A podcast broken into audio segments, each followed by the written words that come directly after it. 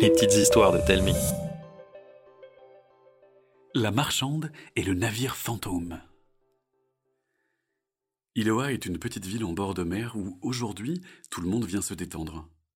Personne ne pourrait croire qu'il y a fort longtemps, cette même petite ville était hantée. La boutique de Madame Egam est la dernière maison juste avant la mer. Elle est toute simple, avec l'enseigne Trouve tout au-dessus de la porte. Lorsque vous entrez, vous êtes d'abord accueilli par une très agréable odeur d'encens, et Madame Egam apparaît derrière le comptoir. C'est une petite femme plutôt osseuse, aux yeux rieurs, si ridée que sa peau ressemble à du vieux papier froissé.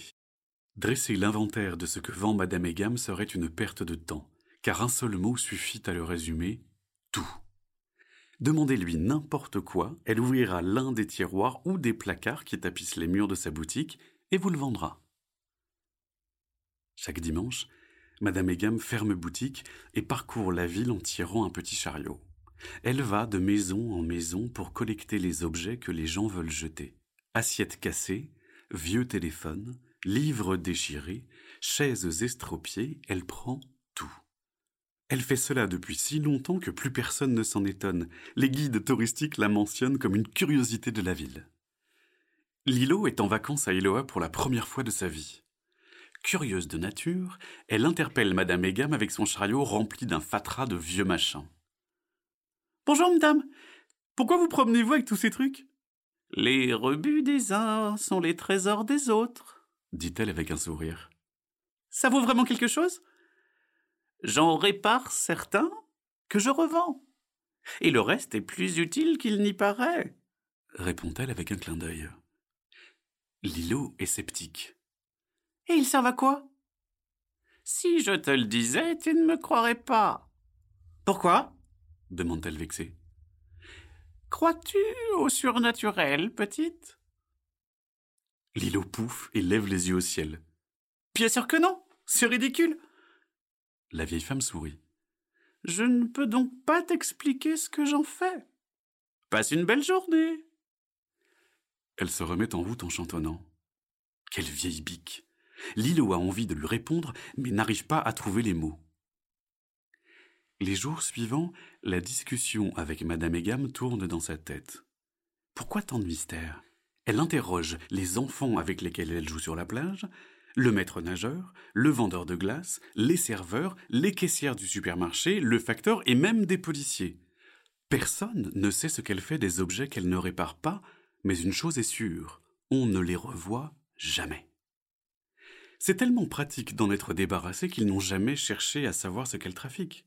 Tout cela attise la curiosité de Lilo, bien décidée à découvrir le fin mot de l'histoire.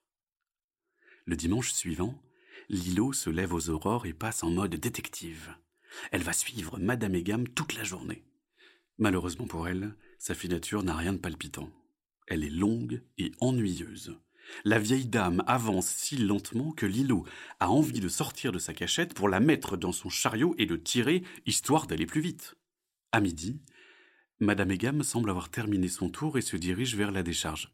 Pour Lilo, l'énigme est résolue. Elle jette simplement ce dont elle n'a pas besoin. Mais elle veut en avoir le cœur net. Lorsque la vieille dame pénètre dans la décharge, Lilo en escalade le mur, se faufile entre les tas d'ordures et retrouve Madame Egam devant une gigantesque pile d'objets.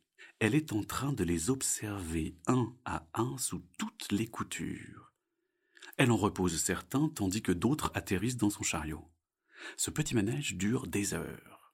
En fin d'après-midi, elle est de retour à la boutique. Après y avoir rentré une table basse à rénover et deux lampes un peu moches, elle reprend son chariot, se dirige vers la sortie de la ville, puis s'engouffre dans un petit chemin entouré d'herbes très hautes. Pour ne pas être repérée, Lilo attend un peu, puis s'engage à son tour. Lilo perd la notion du temps. Le sentier lui semble très long, parfois il fait d'étranges zigzags. Elle n'a pas la moindre idée d'où elle se trouve. Elle hésite à faire demi-tour, mais son envie de découvrir le secret de Madame Egam est plus fort que tout. Elle finit par arriver dans une crique. Le sable y est presque blanc. La mer se pare de reflets d'or tandis que le ciel se teinte de rose et d'orange. La vieille femme se tient au bord de l'eau avec son chariot, le regard fixé sur l'horizon. Elle semble attendre quelqu'un ou quelque chose. Lilo, elle, reste cachée dans les hautes herbes.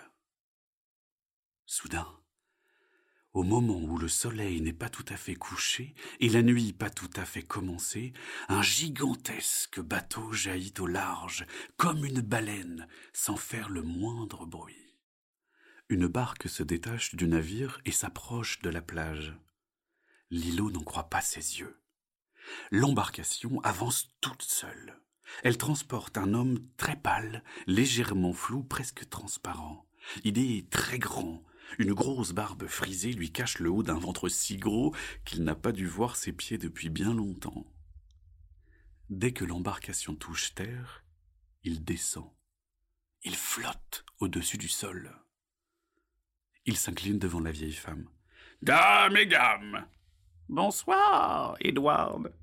Le fantôme disparaît pour réapparaître aussitôt devant Lilo qui se raidit de peur. Il semblerait que nous ayons de la visite. La vieille femme se retourne. Approche, petite. Tu vas m'aider à décharger le chariot. La jeune fille hoche la tête et s'approche, tremblante. Sans un mot, elle dépose les objets sur le sable. Une fois l'opération terminée, Madame Egam lui dit tu vas comprendre ce que je fais de ces vieilleries. Peux-tu me passer le bâton qui se trouve dans mon chariot? Lilo s'exécute, anxieuse. Madame Egam dessine un cercle au motif complexe, puis bredouille une formule incompréhensible en agitant les bras. Le cercle s'illumine. En un instant, les objets sont comme neufs, mais ils sont pâles, légèrement flous et presque transparents, comme le pirate et sa barque. Merveilleux, dame et gamme, merveilleux. On va faire plein d'heureux. Lilo les dévisage, incrédule. Amusé, Edward lui explique qu'il y a fort longtemps, il était à la tête d'un équipage de pirates, le plus terrible de toutes les mers du monde. Mais, victimes d'une malédiction, ils se transformèrent en fantômes, condamnés à errer pour l'éternité. Ils se mirent à terroriser les habitants d'Iloa. Édouard et ses hommes étaient si féroces qu'aucun chasseur de fantômes ne réussissait à les battre. La côte fut petit à petit désertée et une sombre réputation s'attacha à la ville. Et puis, Madame Egam a surgi de nulle part. Elle avait le pouvoir de faire passer les vieux objets dans le monde des esprits et cherchait une équipe pour l'aider à égayer la vie des fantômes. Les pirates furent tout de suite séduits. Parcourir le monde pour distribuer les cadeaux fantomatiques de Madame Egam aux revenants était bien plus divertissant que de faire peur à de pauvres humains. La nuit enveloppe le ciel. Une corne de brume résonne, signe pour Edward de charger sa barque et de rejoindre son navire. Quelques instants plus tard, le bateau pirate plonge dans les profondeurs. Avant de repartir avec Madame Egam vers la ville, Lilo reste un instant à contempler l'horizon. Est-ce qu'elle croit au surnaturel à présent? Si vous le lui demandez, elle vous répondra d'un oui enthousiaste, un sourire accroché au visage et les yeux pleins de rêves.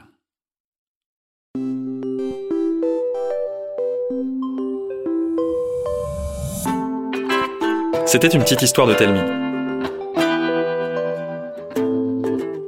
Écrite par Mathieu Jonel et racontée par Arnaud Guillot. N'hésitez pas à nous laisser un commentaire sur iTunes, ça nous fera vraiment plaisir. Chaque jeudi, nous vous racontons une nouvelle histoire. Alors pour ne pas la rater, abonnez-vous au podcast. Et pour les 6-10 ans, plus d'histoires à lire sur telming.com. T-A-L-E-M-I-N-G.com. À la semaine prochaine!